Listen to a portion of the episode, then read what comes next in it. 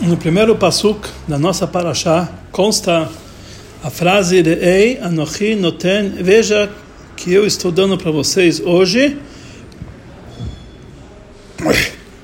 Brachá Uklala, a bênção e a maldição. O comentarista, tradutor do Targum Unclus, ele copia essas palavras, ele traduz essas palavras Brachá e Uklala, bênção e maldição, como Birchan ou Levatin, em aramaico, Brachá e maldição. E assim também ele traduz a palavra Klalá como maldição Levatin nos psukim posteriores. No entanto, no entanto, os outros tradutores da Torá em aramaico, que era Targum Yonatan Ben Uziel, ele traduz a palavra Uklalá no segundo passo, eh, nos dois psukim, Brachá Uklalá, ele traduz como Hilufa. Hilufa quer dizer substituto, a bênção e a substituto. E assim também o Targum Yerushalmi, que é outro, outro tradutor, ele traduz o segundo passo como Hilufeihen. Hilufeihen quer dizer o contrário, o substituto. Quer dizer, em vez de traduzir como Levatin, como traduziu Unclus, que é maldição, eles traduzem como Hilufa. Hilufa quer dizer substituição. Então, temos que entender qual é o motivo que eles mudam as duas traduções, quer dizer, os dois, os dois, os dois comentaristas, os dois tradutores, Yunclus, Jonathan Menuziel, traduzem diferente a palavra klalá. Um traduz como maldição, Unclus, Levatin, já o Jonathan Benuziel ele traduz como chilufa, que é uma substituição. Mas ainda não dá para entender. No passo posterior, adiante que está escrito que Deus está escrito que eu vou dar a no monte do monte Grizim e a Klalá no monte Eival. O Targum de Jonathan Benuziel próprio, que antes ele traduziu como Hilufa, substituição, ele muda a sua tradução e coloca lá a palavra Klalá, em vez de colocar Hilufa, substituição, ele escreve, ele escreve um Melatetaya, e os amaldiçoados. Exatamente como Unclus traduz adiante. Quer dizer, no, no Passuca adiante, que a Klalá Deus vai ser dado no Monte Ival, os dois traduzem como Melatetaya, os amaldiçoados. E aqui eles têm divergência contra a tradução da palavra Klalá, que Unclus traduz como Levatin, maldição, e Jonathan traduz como Hilufa, uma substituição. Mas ainda não dá para entender na tradução do Jonathan. Klalá é um conceito por si, Hilufa quer dizer uma substituição, quer dizer uma, uma substituição de alguma coisa que foi dito anteriormente. Quer dizer que depende do que foi dito anteriormente. Mas Klalá é algo um, é, é um substantivo por si. E mais ainda, Hilufa é uma é, substituição, só pode ser usado quando tem duas coisas que eles são, é, é, que, na verdade, essas duas coisas são diferentes um do outro, porque um é substituto do outro, e por isso ele um pode substituir o outro, mas pelo menos eles têm que ter uma certa é, comparação um com o outro. E por isso pode se substituir um por outro, quer dizer, são duas coisas diferentes, mas eles são substituíveis, quer dizer, eles têm uma certa conexão entre si. É, mas duas coisas que eles são totalmente contrárias uma da outra, como por exemplo, bênção e maldição, como podemos traduzir maldição? Como um substituto. E como nós encontramos em vários lugares que existem letras que se substituem por outras, que é, existe uma certa conexão é, com essas letras, uma certo, um certo detalhe. Como está escrito no Zohar, que a palavra Vaed, de Baruch Shem Kvod Machutol Lam Vaed, é a substituição das letras da palavra Echad. Echad bechilufei atvan. Echad substituindo as letras da palavra vaed. Por quê? Porque a vav do vaed pode substituir o aleph de echad. Porque ambas as letras são das letras que aleph, rei, vav, yud são chamados letras que elas são uma continuação da palavra. São as letras da, da, respiração. E por isso, já que essas letras, Ahevei, Aleph, Rei, Vav, Yud, elas uh, são letras que são compatíveis uma com a outra, você pode substituir o Aleph por Vav. E assim também a letra Het do Echad pode ser substituído pela letra Ain do Vaed, porque ambas essas letras, Aleph, Het, Hai, Hei, Ain, são letras que são gruturais. Então, por isso, o Het, que é letra grutural, pode ser substituído pelo Ain, que também é uma letra grutural. E o Dalet grande da palavra Echad pode ser substituído pelo Dalet médio da palavra Vaed, que ambos são Dalet. Então, na verdade, são letras compatíveis que podem ser uma substituída pelo outro. Mas como podemos explicar que Klalá que a maldição é uma substituição da bênção. É totalmente incompatível a maldição com a bênção. A explicação para isso é o seguinte: a diferença, de uma forma geral, entre a tradução de Unclus e a tradução de Jonathan e Yerushalmi se, se expressa no, no, fato que, que a tradução de Unclus ele apenas traduz as palavras da forma literal. Em alguns lugares específicos, eles. Eh, conforme a explicação é, do, do, não apenas da, da, da, tradução literal, mas do assunto do, do que ele acrescenta uma palavra aqui, outra, ou transforma a tradução. Mas, de uma forma geral, a, a tradução do Unclus, ela usa sempre, na maioria das vezes, a tradução literal. Mas a tradução do Yonatan e Yerushalmi, em vários lugares, eles não traduzem de forma literal mas eles acrescentam explicações, eles trazem, eles trazem midrashim, eles trazem leis, assim por diante. Na verdade, não é tão assim uma tradução, mas é um comentário. E por isso, Unclus, que ele explica a, a tradução literal dos psukim, ele traduz a palavra klalá, maldição, como levatin, em aramaico, quer dizer maldição. Como fala no nosso no Midrash, é, é, é, que conforme o Midrash, é, essa tradução literal não pode ser bem entendida. Realmente, conforme a tradução literal é levatim, mas conforme o Midrash, não é bem entendido. Já que o Pasuk fala a linguagem, Re, veja, anochinoten, Deus está falando, eu estou dando para vocês, hoje, brachal kalá. Nós sabemos que tudo que vem de Deus é apenas coisas boas. Como podemos dizer que Deus, Ele está dando, e toda pessoa que dá, é um presente que Ele dá com bom olho, está dando uma coisa que é o contrário do bom contrário da bênção, que é levatim, que é maldição. Então, conforme a explicação literal, lá é maldição, mas é conforme a interpretação não dá para entender como de Deus vai sair maldições. Então, isso nós, nós sabemos que entendemos que não existe mal que vem lá de cima e da boca de Deus não vai descer coisas negativas. Por esse, por esse motivo, Jonathan ele explica que aqui Klalá não quer dizer é maldição, mas aqui quer dizer substituição a substituição da brachá, ou seja, isso que pode ocorrer uma clalá, uma maldição, por isso que deu, como pode ser que pode ocorrer uma maldição se Deus está dando, anochi noten, eu estou dando, isso só é possível por causa do receptor. Nós recebemos isso como uma maldição. De Deus sai apenas bênção. Mas quando chega a nós, isso é substituído por maldição. Através disso, que o receptor não está se comportando como tem que ser, então, a brachá que vem de Deus, antes que ela consiga atingir o receptor, ela se transforma através do ato do receptor de brachá para a maldição. Parecido com o ato do receptor, que ele, quando ele cumpre as mitzvot de Hashem, ele atrai as, as, bênçãos de, as, as bênçãos de Deus. Não ele traz a bênção, mas quando ele se comporta de forma adversa, automaticamente essa, essa bênção que vem de Deus se transforma para maldição. No entanto, no, isso é nesse passo que está falando que ele é anochinoten, que eu estou dando, que Deus não dá maldição. Então Deus dá bênçãos. Ah, e como chega a maldição? É chilufa, uma substituição. Deus, Deus mandou bênção. Através do ato do homem, ele transformou aquilo em maldição.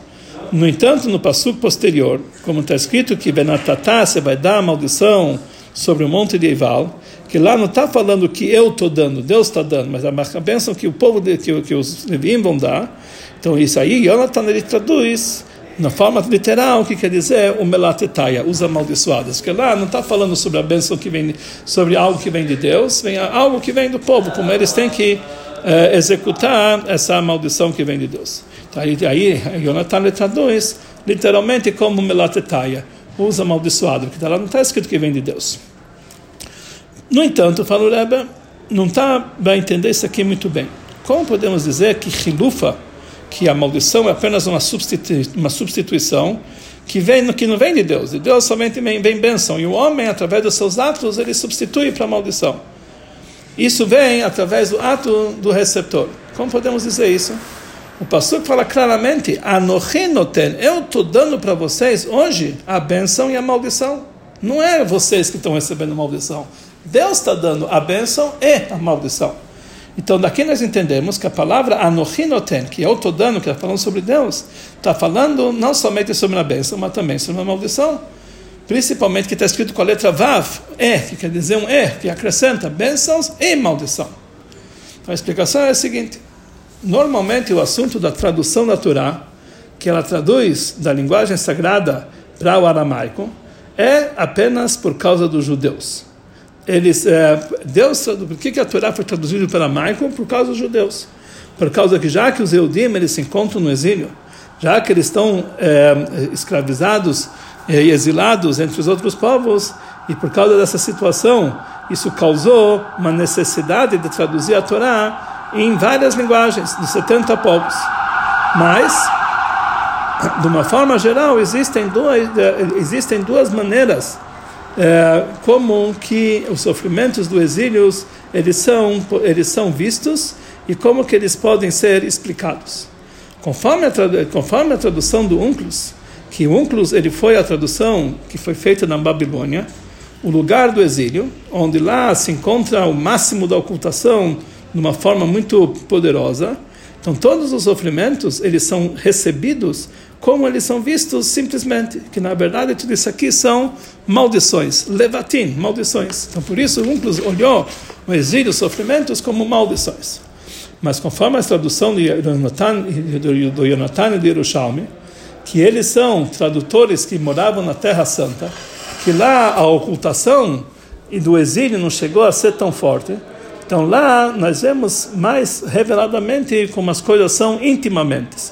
Ou seja, de acordo com como foi dito antes, que conforme a, tradução deles é baseado em midrashim, em comentários do, dos nossos sábios, que na verdade eles revelam o íntimo da Torá escrita, não, a, não tanto assim a parte literal. Então, por isso eles traduzem que todos os sofrimentos do exílio, na verdade, eles são apenas substituições. Como falamos anteriormente, a substituição de duas coisas que eles são parecidas, que eles têm conexão entre si. Porque, na verdade, a maneira que é transmitida a, benção, ele se transforma apenas da maneira, a maneira que ela, que ela, que ela é transmitida. Isso é transmitido de uma forma benção revelada, isso é de uma forma negativa. Mas o objetivo e a intenção íntima é apenas o bem e apenas a brachá. Como está escrito no passo da semana, que nós vemos na paraxá da semana passada, que Deus fez vocês sofrer no deserto e deu para vocês fome. Para quê? para ensinar para vocês que da mesma forma que um pai ele admoesta seu filho, assim também Deus faz você sofrer. Aqui nós vemos que o sofrimento que Deus faz para o povo de Israel é apenas uma administração como um pai faz é, é para o seu filho. E o todo objetivo final, que através disso você vai beshamartai mitzvot Hashem Elokecha. Isso vai fortificar o teu cumprimento das mitzvot de Deus. Porque Deus vai te trazer, Deus vai te trazer para uma terra boa, para que os Eudim eles possam ser purificados e receber as grandes revelações da Geulah. Por isso eles precisavam passar pelos sofrimentos do Galut. Os sofrimentos do Galut são meios para a pessoa chegar a grandes bênçãos que vai vir a Geulah.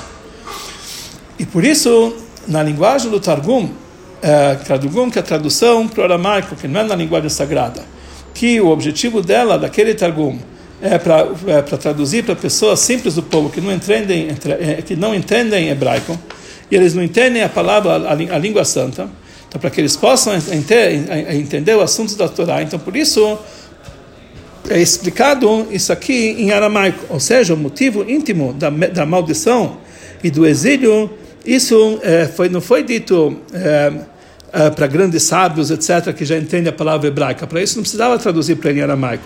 Para eles, é, o, o, assunto do exílio não é, é totalmente irrelevante. Para eles isso aqui não, é, não assusta e não, e não, e não prejudica de forma alguma.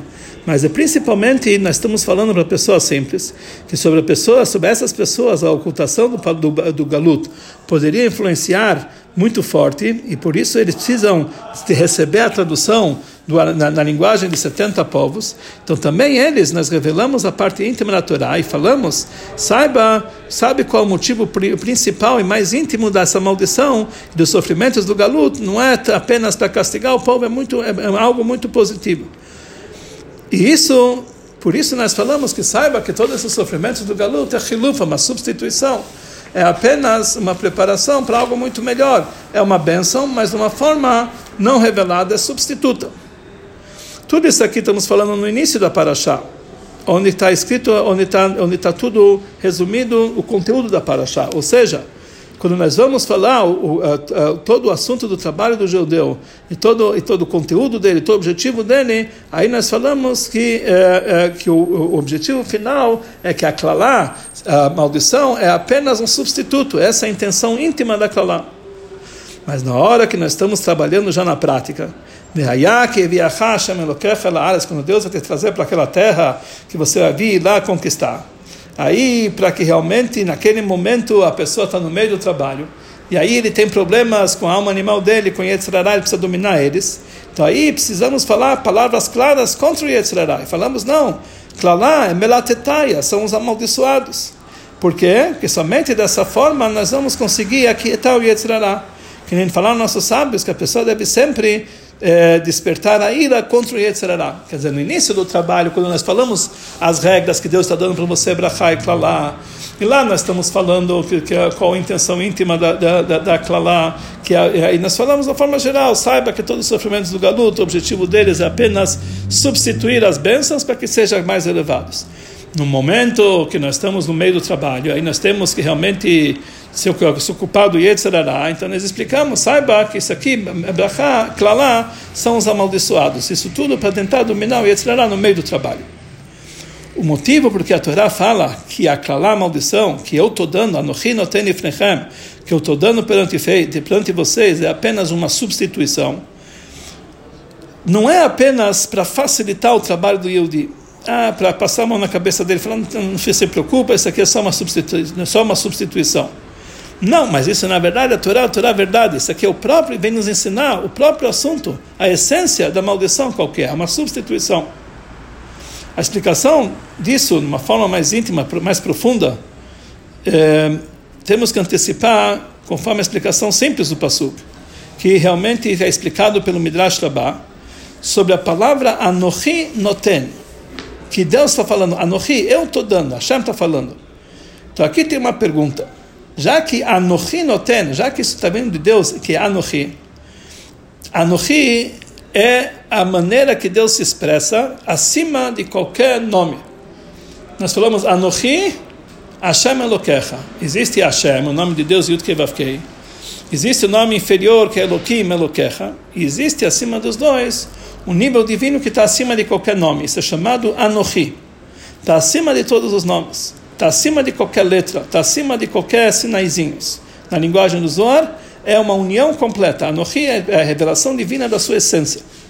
Como podemos dizer que dessa, unific... dessa unificação divina simples pode chegar uma segunda tipo de transmissão, uma substituição? Deus é único, devia ser somente uma coisa só, devia ser somente o bom revelado. Por que, que existe a substituição?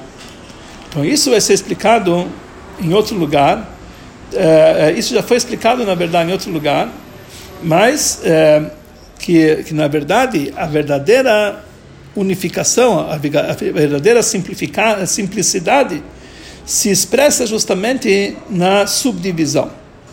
No momento que a essência simples se revela em vários aspectos, principalmente em aspectos contrários um do outro, isso próprio demonstra que ele não está limitado, ele não está desenhado, entre aspas, em nenhuma, nenhum desenho, em nenhuma forma, Deus nos livre. Por isso, ele se expressa em inúmeras facetas. Ele não se limita a uma faceta somente. E ele é o simples, mais simples de toda a simplicidade. Por isso, para ele, todos esses vários, vários aspectos, mesmo contrários, eles não impedem a sua unificação, que é uma coisa só, que para Deus, é como Deus está acima de toda a subdivisão, então todos esses aspectos revelam a sua simplicidade. E já que a unicidade simples de Anohi, ela, ela se revela, como se pudéssemos dizer, de uma forma contrária, até mesmo em substituições. Então sai daqui que a transmissão da divindade aqui embaixo, através dessa linha de substituição, que aparentemente é uma linha negativa, como pudéssemos dizer, ela está muito mais elevada e muito mais profunda da transmissão que vem através da brachá, que é o bem revelado, através da bênção revelada. Quer dizer, ou seja, quando Deus se expressa até mesmo no contrário da bênção, aí que nós vemos a simplicidade de Deus no nível mais elevado.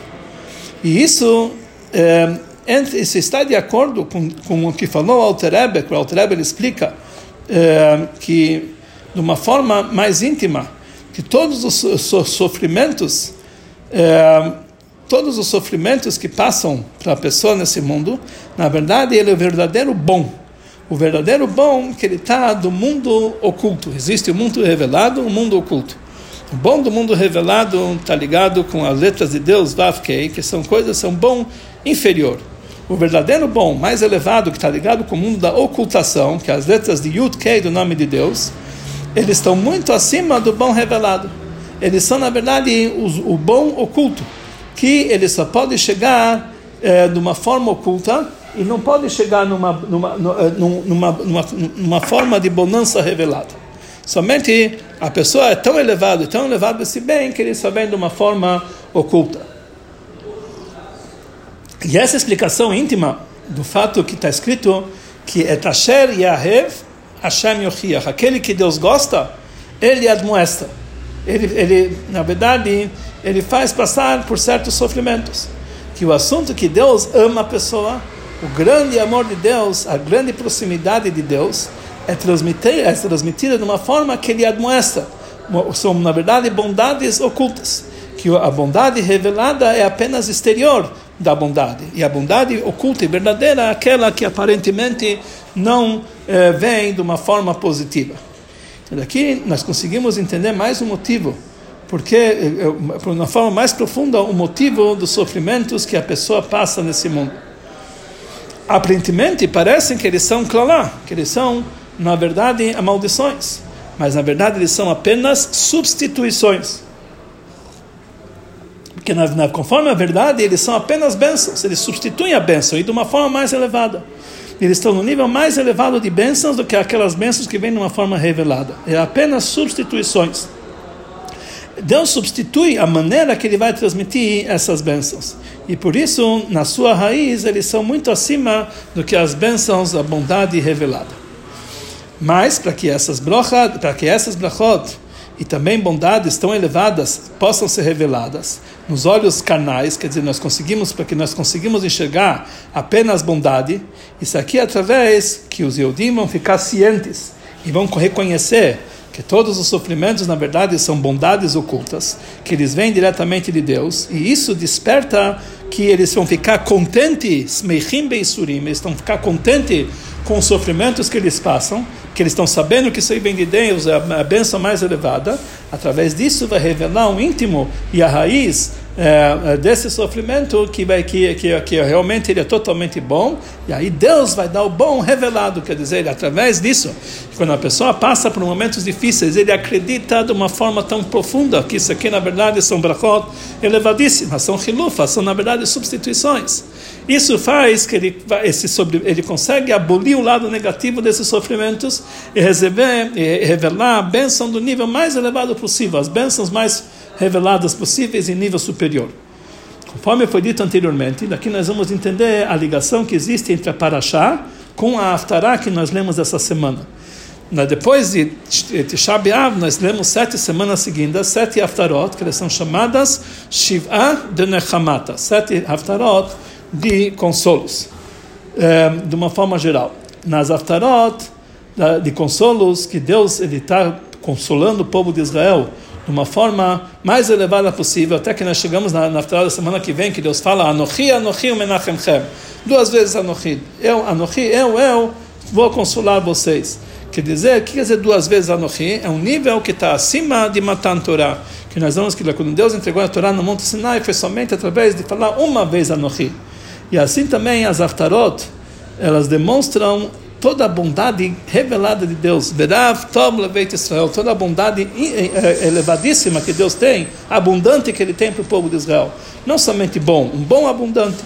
que nós encontramos nessas sete Haftarot, mais do que em outras Haftarot e outras semanas do ano. E motivo para isso, por que, nós temos sete Haftarot de, tanta, de consolo tão elevado? Por que, nós lemos nessa época?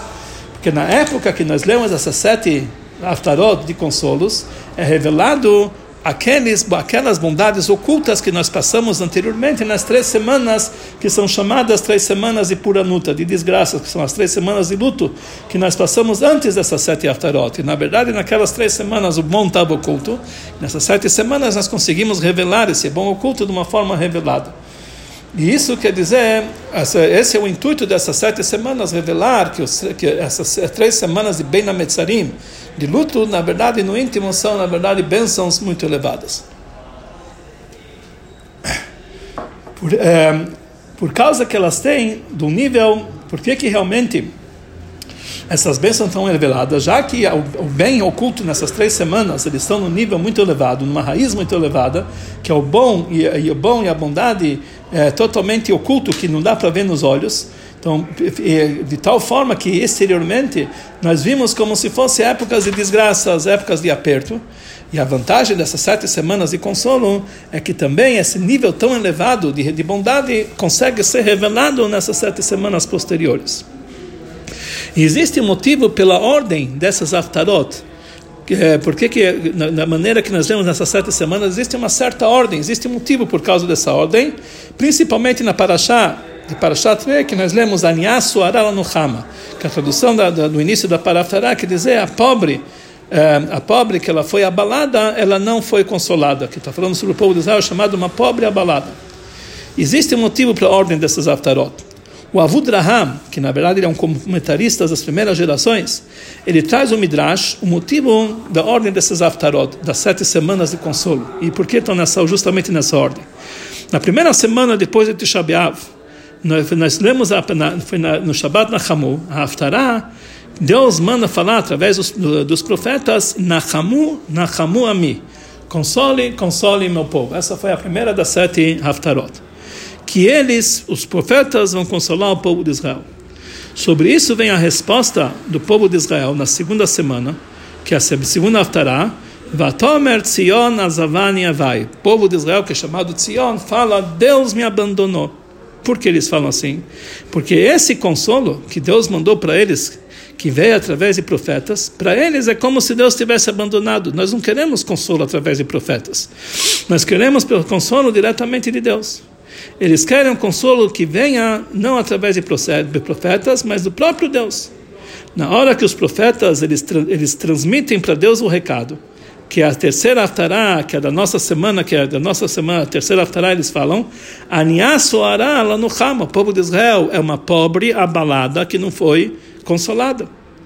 Então aí Deus ele revela na quarta semana, que na aftará da semana que vem, na quarta aftará, Anochi, Anochi, Omenachemchem. Eles realmente eles têm razão, eu, eu vou consolá-los. Quer dizer, o consolo vem diretamente de Deus.